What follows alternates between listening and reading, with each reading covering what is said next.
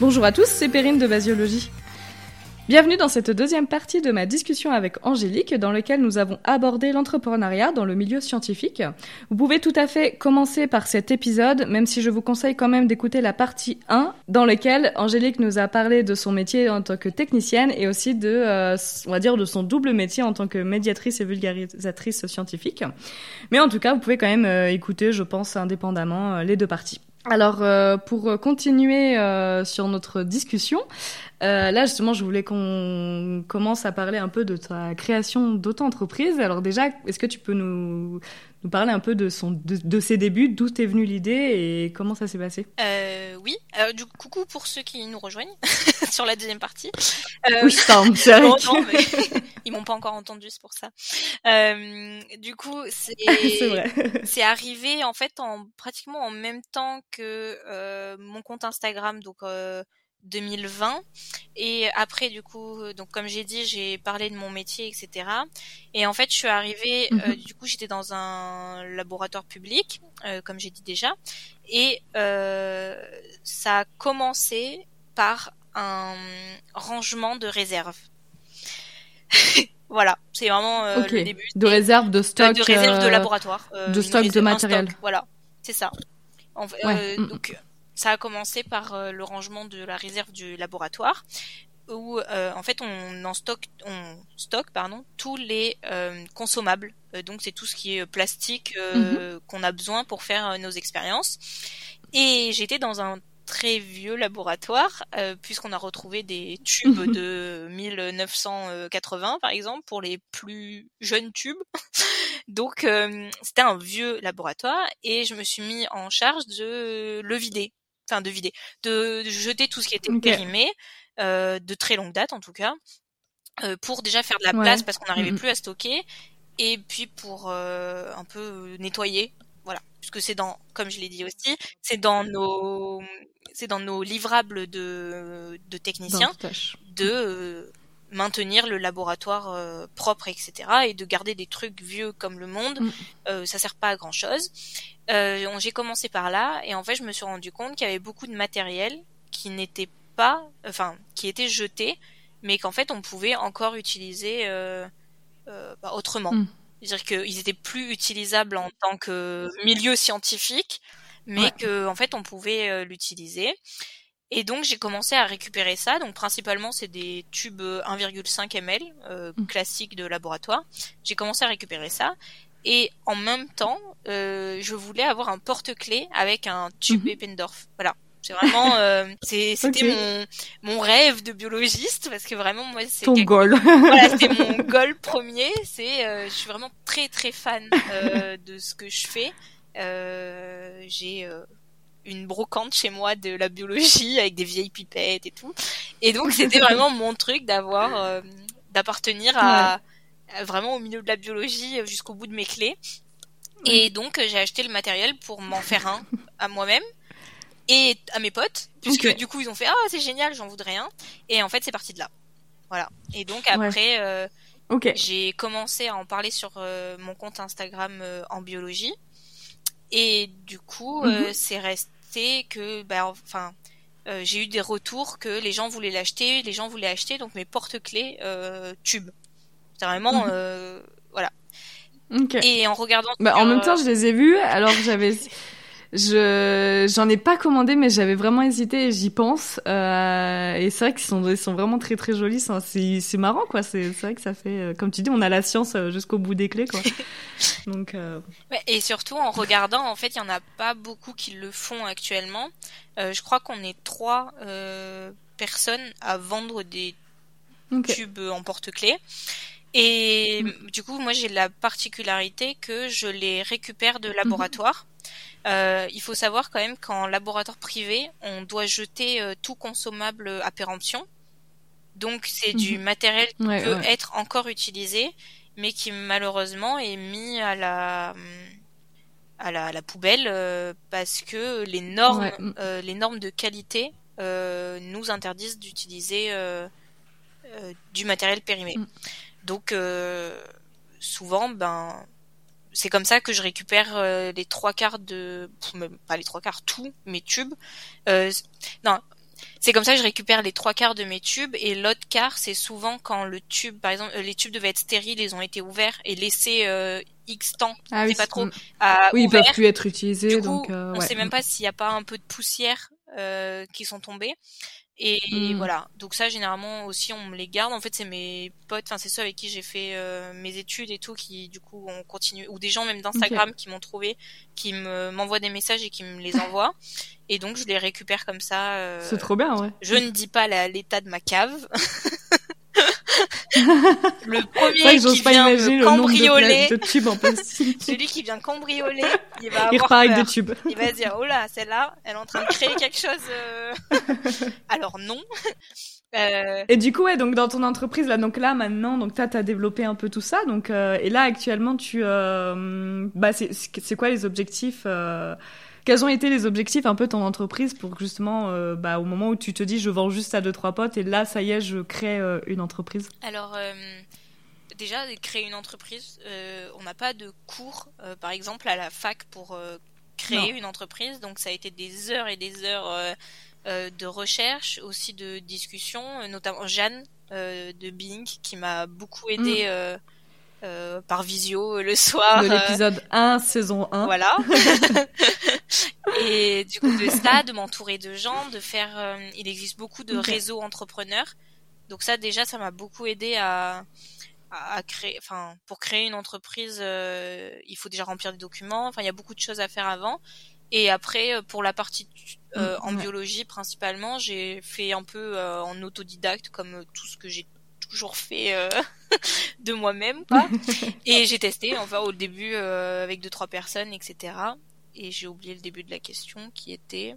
Bah à quel moment voilà tu t'es ah, si. Euh, bah là tu vendais que quelques tubes à tes potes et là ça y est t'es arrivé euh, à créer à se dire bon là faut que je crée une entreprise oui. ça marche du coup c'est et c'est parti euh, principalement d'un concours que j'ai fait il y a deux ans pour faire gagner un tube et j'ai eu plus de 40 000 participations sachant que à ah ce moment-là j'avais même pas 500 abonnés sur mon compte euh, ça a été la plus grosse ascension que j'ai eue en nombre d'abonnés. C'est vraiment arrivé du jour au lendemain. Et, euh, et du coup, grâce à ce concours où en fait les gens m'ont connu pour les porte-clés, euh, principalement du fait que c'était ah des produits recyclés de laboratoire. Euh, enfin recyclés, oui recyclés de laboratoire. D'accord. Euh, oui oui. Donc on, je n'achète pas de tubes mm. pour faire mes porte-clés. C'est-à-dire quand il y en a plus, bah il y en a plus. Faut que j'aille démarcher d'autres labos qui en mm. jettent, mais voilà, quand il y en a plus, il y en a plus. Et après, du coup, bah, il a fait. Donc un petit message si jamais, voilà, il y a des gens qui veulent, qui ça leur fait mal au cœur de trop jeter, euh, ils savent où emmener euh, leur euh, leur consommable. C'est ça. Un petit message et hop, ça s'envole chez moi. voilà, sachant que je fais un, j'y tiens vraiment à ce que ça ne soit jamais rentré dans un laboratoire. C'est vraiment des trucs qui sortent du stock directement. J'ai jamais eu de ça n'a jamais mis un pied dans un laboratoire, euh, donc j'ai pas de problème mm. Euh, de contamination, par exemple biologique ou avec des réactifs. Ouais, quoi. ça n'a jamais été utilisé, quoi. C'est vraiment sorti du paquet qui peut plus être utilisé, alors qu'en fait c'est neuf, quoi. C'est ça. J'ai vraiment des, des paquets mm. neufs de 500 tubes. Tout ça parce qu'ils sont périmés. Mm. Donc euh... ouais, oui, parce qu'il faut savoir, parce que c'est vrai qu'on n'en parle pas, mais en fait les tubes sont souvent traités. Et euh, pour nous, pour nos, nos, expériences, et en fait, souvent quand ils sont périmés, bah, ça veut dire que le traitement n'est plus valable. Euh, bah, comme tu dis, ils sont stériles, ça veut dire que le plastique a été endommagé et que du coup, ils sont peut-être plus stériles. Et du coup, en fait, on les, les utiliser nous ferait peut-être même rater toute notre manip parce que, bah, en fait, les tubes sont même plus bons. Et du coup, effectivement, bah, des fois, vaut mieux, enfin, je sais même pas ce qui est le mieux au final à l'heure actuelle, mais vaut mieux des fois jeter quelques tubes plutôt que de rater toute notre euh, expérimentation. Surtout si en amont et en plus, il y a eu peut-être un animal utilisé. Donc, euh, des fois, on préfère être sûr et assurer le truc, surtout s'il y a eu un animal. C'est ça. Donc, euh, puis même, bah, parce qu'après, c'est aussi beaucoup d'argent. Donc, Ah oui, certaines expériences mettent en jeu des milliers et des mm. milliers et des milliers d'euros. en plus de notre temps et de ressources mm. communes au laboratoire et donc on peut pas vraiment prendre de risques. Et de là voilà. Et de de là en fait je suis en train de créer une autre entreprise. Enfin je sais pas si on en parle maintenant mais ah bah non juste non, non je suis en création d'une autre entreprise mais qui prend beaucoup plus de temps pour essayer de faire un transfert de de toutes les de tout ce que je peux pas récupérer. En fait du coup j'ai été face à tout ce que on m'a déjà donné. Mais en fait tout ce que aussi je ne peux pas mhm. récupérer et euh, par exemple pour les faire bénéficier pour euh, euh, pour tout ce qui est éduca école, éducation ou tout ce qui est TP mmh. de ah, TP de licence, lycée, école d'ingénieur, etc. Et aussi pour certains mmh. laboratoires publics qui n'ont pas besoin que ce soit non périmé et non, mmh, non stérile quoi. Ouais. Voilà, sauf que ça, ça. Ah ouais, c'est super intéressant. Voilà. Donc ça, euh, je suis dessus. Euh, ça fait pas un an encore et c'est très très long parce que ça demande euh, du coup beaucoup de juridiction, etc. Et donc euh, ça, ça doit passer plus en société. Mais tant que je suis en poste, je n'ai pas possibilité de faire une société. voilà, donc un on verra si un jour ce projet il voit le jour ou pas jusqu'au bout. Euh, bah c'est intéressant, oui, s'il y a des gens qui sont intéressés ou qui s'y connaissent. Ouais. Mm, mm. Voilà. Et du coup, les tubes mm. m'ont un peu amené à cette réflexion euh, de voir autrement euh, le, parce que les laboratoires polluent, euh, on faut le dire. Hein. Ouais. on n'est pas les premiers euh, dans le développement durable ni rien. On n'utilise que des choses à usage unique. Euh, et est-ce que dans le monde où on vit actuellement, on peut encore se permettre de jeter du matériel qui peut être utilisé autrement?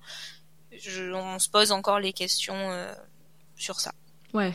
Je sais qu'il y a les réflexions qui le sont, hein. on le fait pas par euh, gaieté de, par pur plaisir, mais effectivement, ouais, c'est une réalité où on essaie de trouver beaucoup de solutions. Euh. effectivement, c'est une très très bonne solution. Et je me demandais, euh, est-ce que tu arrives à pallier quand même euh, tous tes métiers, enfin mine de rien, parce que tu as quand même ton, ton métier la journée, et tu rentres le soir et tu te dis bon bah maintenant j'ai deux entreprises, faut que je fasse tout ça. Alors, tu arrives à gérer quand même? En laboratoire privé, je public aussi, je crois, euh, on a la chance de pouvoir choisir nos horaires, ce qui fait mhm. que j'arrive comme ça à m'octroyer beaucoup de temps. Je viens tôt au labo, donc je finis tôt, relativement mhm. tôt, et après euh, toute l'après, enfin fin d'après-midi plus soirée, euh, c'est consacré à, ça principalement.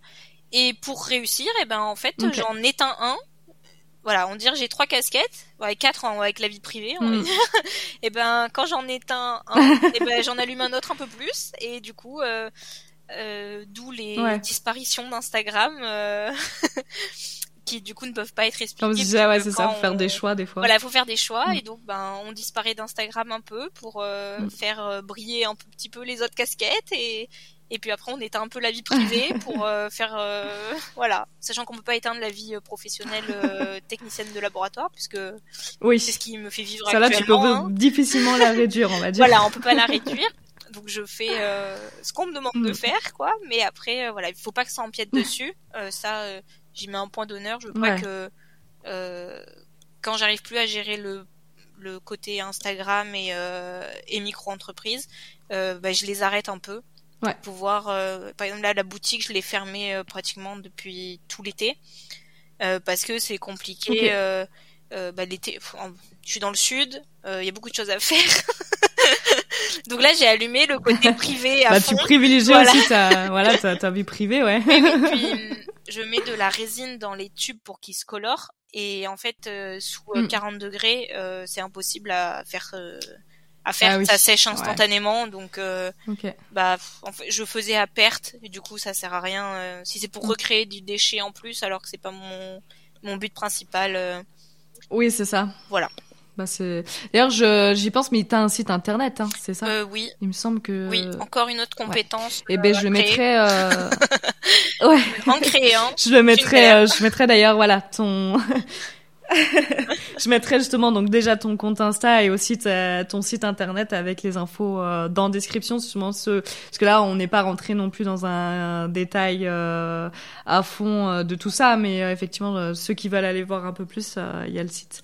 Et il y a aussi tes fiches il me semble que tu fais aussi des fiches oui je mets à disposition que de d'instagram ouais toutes les fiches d'Instagram par PDF puisque euh, faut que la connaissance soit accessible à tous et pour tous. Mais ça c'est très généreux et très je suis euh, très très admirative de tout ce que tu as fait. Donc euh, sont sont super bien vraiment elles sont elles sont hyper euh, hyper utiles. Donc c'est vraiment j'encourage ceux qui sont vraiment très intéressés d'aller voir. Et bon revenons du coup sûrement sur tout ce qui est entreprise. Qu'est-ce qui te plaît le plus quand même dans, dans tout ça, hormis le fait que bah du coup tu puisses recycler aussi tous les, les déchets en tout cas les déchets plastiques de laboratoire, qu'est-ce qui te plaît le plus euh, C'est vraiment le. J'ai découvert ce monde de l'entrepreneuriat et je trouve ça, mais ça, ça t'ouvre une autre porte sur euh, tout ce qui est possible de faire. C'est-à-dire que t'apprends tout. Mm. Euh, je suis arrivée, j'ai participé à un créaton. je crois que c'est fait dans plusieurs villes. Ah, j'en. c'est donc moi je l'ai fait à Nice. c'est le un créaton, c'est pas dire de bêtises, hein, c'est un, un week-end où on réunit des porteurs de projets, donc des gens qui ont une idée d'entreprise ou une entreprise déjà euh, euh, en action, et on va mettre des gens euh, qui viennent, qui ont tout, qui viennent de tout milieu et compétences différentes, pour en un week-end essayer de faire évoluer l'entreprise que hmm. nous on a choisi en tant qu'équipier. Et du coup, j'ai participé à ça pour euh, une entreprise de quelqu'un d'autre. Et c'était oufissime mhm. d'apprendre. Euh, on m'a parlé de business plan, euh, de euh, savoir trouver tes clients, de monter tout un, un, projet, un demande de fonds, un investissement. Enfin, aller pitcher mhm. ton projet en deux minutes à quelqu'un et tu dois l'accrocher avec toi puisqu'il est censé bah, peut-être te donner des fonds ou te diriger vers quelqu'un d'autre. Et c'était génial. Si des gens veulent tester, je sais pas s'il y en a partout. Euh, c'est souvent mhm. vers euh, le début d'année prochaine. Donc, moi, je sais que c'était en mars à Nice, mais après, je sais pas euh, quand c'est. Mais regardez, Créaton. ça s'écrit un peu comme marathon, mais Créaton. Et c'est c'est gratuit, c'est sur un week-end et et c'est vraiment hyper enrichissant au niveau entrepreneuriat. Ça fait un premier pas en tout cas. Euh, moi, c'est mhm. parti un peu de là. Euh, pour vraiment créer euh, du coup l'entreprise euh, réellement parce qu'au début c'était juste euh, on vend je vends des tubes mais en en tum tum et après bah comme ça devenait il fallait que ce soit réglementé quoi. Et donc pour être réglementé il faut bah faire toute la paperasse mm. à remplir quoi. Et donc j'ai tout appris là-bas. Et c'est le côté aussi où tu rencontres énormément de gens. Euh, moi, je fais partie de, mhm. euh, je fais pas de partie de réseau d'entrepreneurs. Euh, les réseaux, les, par exemple, il y a les, oh, ça s'appelle comment déjà? Un incubateur. Pardon. Ah voilà. Euh, en gros, ah. on peut faire partie aussi. oui, on peut faire partie d'un incubateur. Donc c'est, mm, voilà. Comment expliquer ce que c'est un incubateur? C'est un, un réseau. Ah, je suis très nulle, mais alors si jamais Jeanne ah. l'explique euh, ah, dans l'épisode justement, moi c'est vraiment un truc que je ne maîtrise pas. Euh, Jeanne. ouais, c'est ça. Allez, franchement, parce que de saison 1 effectivement. Non, mais c'est vrai que tout ça, on a vachement, on est vachement rentré dans les détails avec euh, Jeanne dans l'épisode 1 sur la création d'entreprise. Et c'est vrai qu'on pourrait en discuter. Effectivement, j'aimerais bien en faire un épisode complet parce que c'est aussi intéressant de faire de la création d'entreprise aussi en sciences. Donc peut-être que si, je referai un épisode plus tard. Donc euh, à rentrer dans le détail parce qu'il y a tellement, comme tu dis, voilà, on dirait que tout le milieu de l'incubateur de l'entrepreneuriat c'est hyper large et complexe. Et moi je ne maîtrise pas du tout, donc je ne suis pas du tout apte à en parler. Dans les grandes lignes, c'est un, un, réseau. On rentre dans un réseau et c'est censé nous faire accélérer euh, parce qu'on a des cours sur euh, euh, l'entrepreneuriat et en même temps ils nous mettent en réseau avec des gens qui seraient susceptibles de faire avancer notre projet. Euh, donc ça c'est très très mm. bien. Euh, mais moi, en étant salarié à côté, j'ai vraiment pas le temps de faire partie de ça. Donc, si un jour ça change, ben, je pense que je ferai grossir l'entreprise euh, par ce biais-là, parce que c'est vraiment euh, une porte ouverte. En plus, on redevient étudiant. Enfin, c'est vraiment cool. pas pour tous, mais il y en a certains où tu peux redevenir euh, étudiant, donc euh, c'est cool. Euh, ça et après, je faisais partie de tout ce qui est mm. apéro apéro entrepreneur. Ça, pareil, il y en a dans toutes les villes. Mm-hmm. Il y en a beaucoup par LinkedIn, je sais, qu'on peut les trouver. Et en fait, c'est juste des apéros où ils font venir tout entrepreneur de plein de domaines différents et on mhm. discute, on se partage nos euh, nos conseils euh, sur des sujets qui ont rien à voir. Euh, en plus, en biologie, il n'y en a pas beaucoup, et du coup, j'ai plus discuté de la paperasse, des choses à faire attention, de, de, même de voir la, vision de l'entreprise différent, de, différentes façons selon ben un tel qui a 10 personnes sous lui ou euh, l'autre qui vient juste de débuter, etc. Et donc c'est vraiment ça fait un réseau, euh, mm. un très gros réseau, et ça aide euh, pour les gens qui veulent commencer l'entrepreneuriat.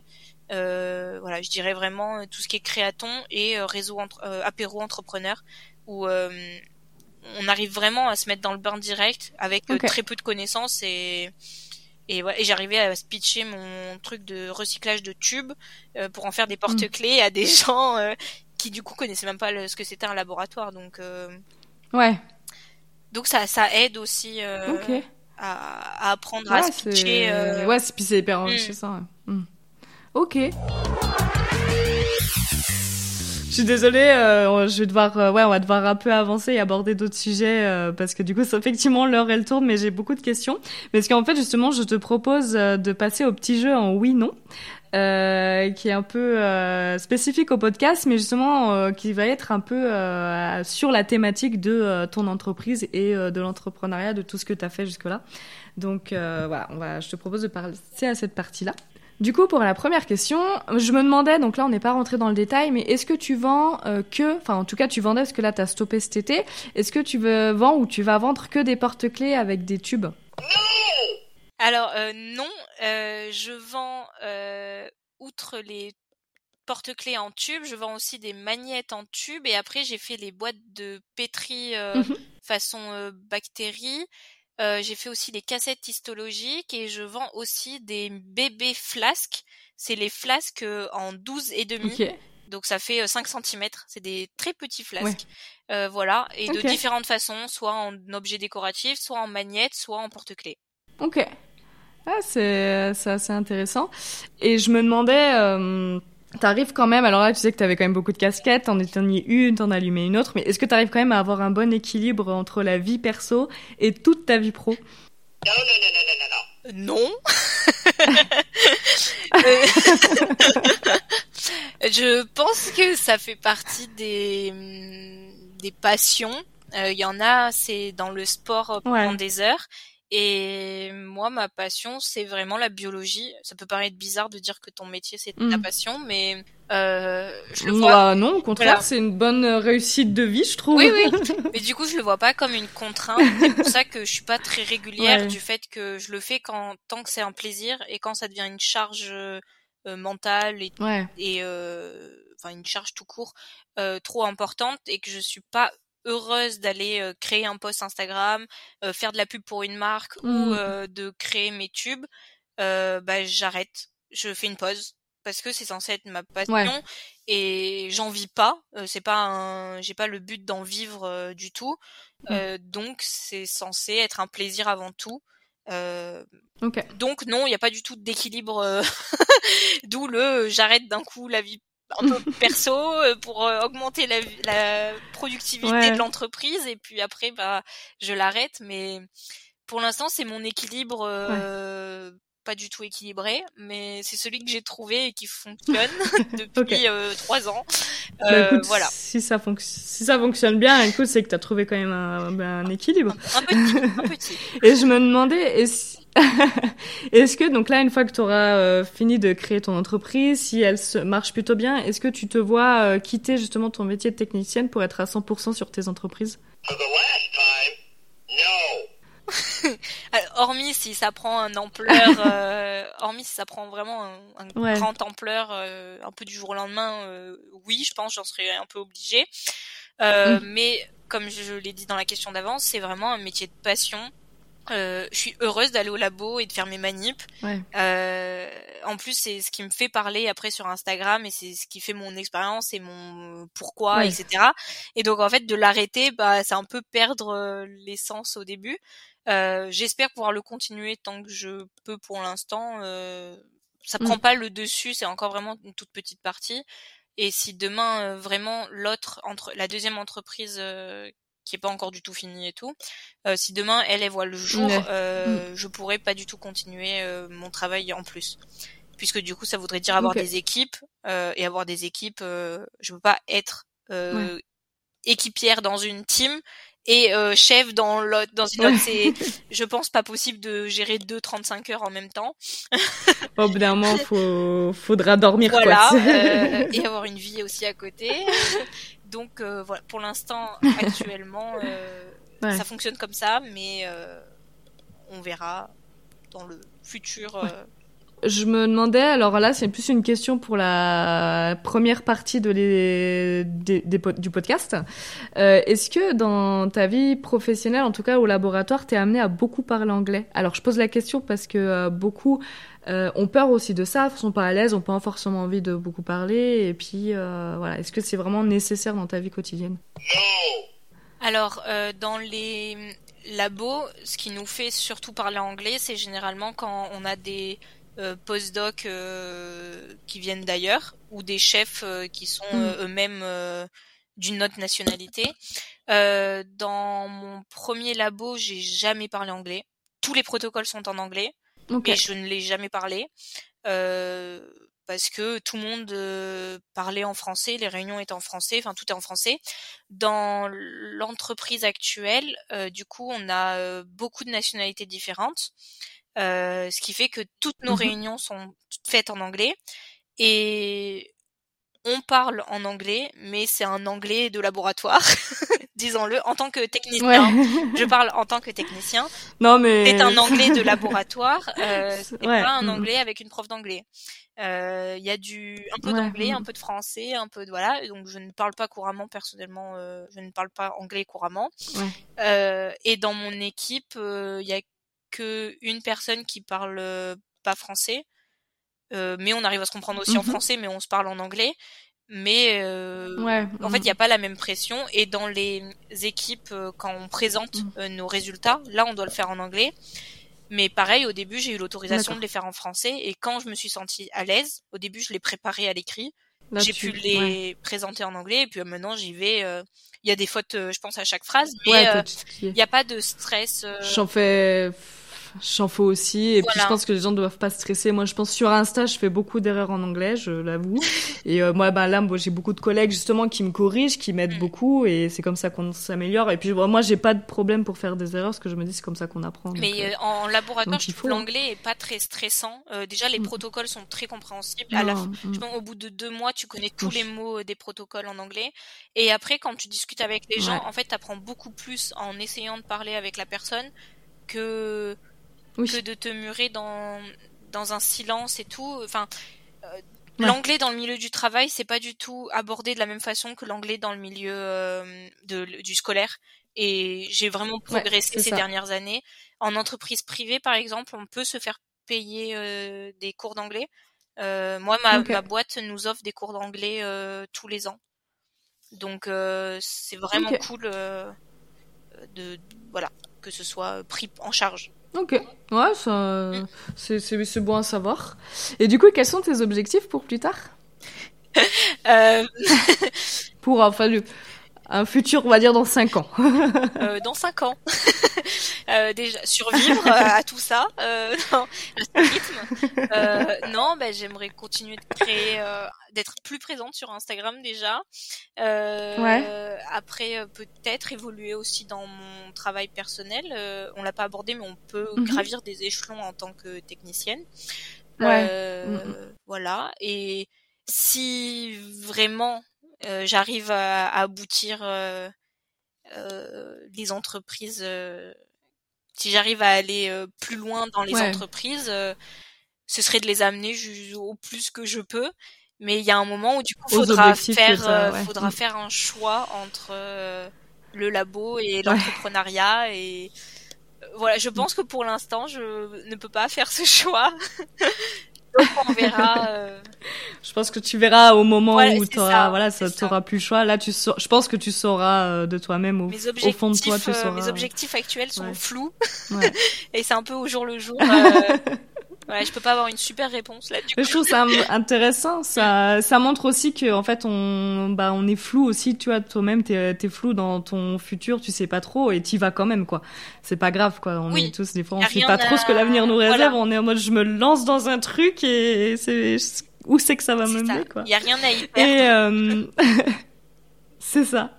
Et qu'est-ce que ça veut dire pour toi Enfin, en tout cas, que signifie pour toi être un bon scientifique? Hmm être un bon scientifique. Euh... Oula, quelle bonne colle. euh... Scientifique au, sens large. Parce que j'ai plus un, bon biologiste, tu vois, là, ça me parle plus que scientifique. Alors, qu'est-ce qui est pour toi un bon, un bon biologiste? Ouais, euh, Ça passe, je pense, déjà par la curiosité, comme on a dit dans le, Mm. tout le long du podcast, c'est vraiment par la curiosité et aussi euh, gérer euh, du coup ses enfin la communication avec ses équipes. Je pense que vraiment mm. c'est euh, la curiosité, pas être cantonné à juste tes connaissances et être ouvert à, à tout horizon de ce qu'on peut te proposer à d'autres mm. choses. Et je, je pense que ce serait ça pour moi. Ok, mais c'est une très bonne. Euh, c'est souvent un peu ce qui revient, donc c'est une très très bonne. Oui, puis euh, il n'y a pas de bonne, la bonne conclusion. mais c'est très intéressant. Quoi. Je pense c'est la bonne conclusion de nos précédentes questions. Euh. C'est un peu ça. Bah c'est pour ça. Ouais, c'est bah c'est souvent c'est de toute façon c'est un peu les réponses qui reviennent quoi. La curiosité c'est le mot qui revient souvent donc. Et bah justement pour finir j'ai une dernière petite question. Est-ce que tu aurais un scientifique à recommander ou une thématique que tu souhaiterais que j'aborde? Euh que je pourrais te même je pourrais te donner des contacts. euh, je pense que j'aurais une, euh, mm. oh, comment on appelle, euh, une directrice en communication scientifique dans des grandes boîtes. Ça, ça peut être très intéressant d'aborder. Ah bah carrément, c'est vrai que c'est une thématique que j'aimerais bien aborder parce que j'en aborde souvent dans plein de petits podcasts, comme là on en a parlé, mais j'aimerais vraiment en faire un, un podcast, euh, un réel. Donc effectivement, euh, bah écoute, je, je ne dis pas. Voilà, et eh ben je te passerai le, le contact. Je pense qu'elle sera ravie d'y participer. Bah écoute, euh, je te remercie. Et en tout cas, je te remercie d'avoir euh, participé à, à, cet épisode. J'espère que ça t'a plu. Oui, c'était un grand plaisir d'échanger depuis le temps qu'on voulait le faire. Donc, euh, c'était vraiment une très bonne expérience. donc, je mettrai... Ouais, c'est vrai que c'est très intéressant. Donc du coup, je mettrai toutes tes, euh, donc les informations en description pour les gens aussi qui veulent te contacter si jamais ils ont des questions. T'en as déjà pas mal. Donc euh, voilà, même pareil, n'hésitez pas à nous contacter hein, si vous avez moindre question. Et en tout cas, je remercie à tout le monde de nous avoir écoutés jusque là. Et, euh, et en tout cas, je vous dis à la prochaine fois pour un nouvel épisode. Salut.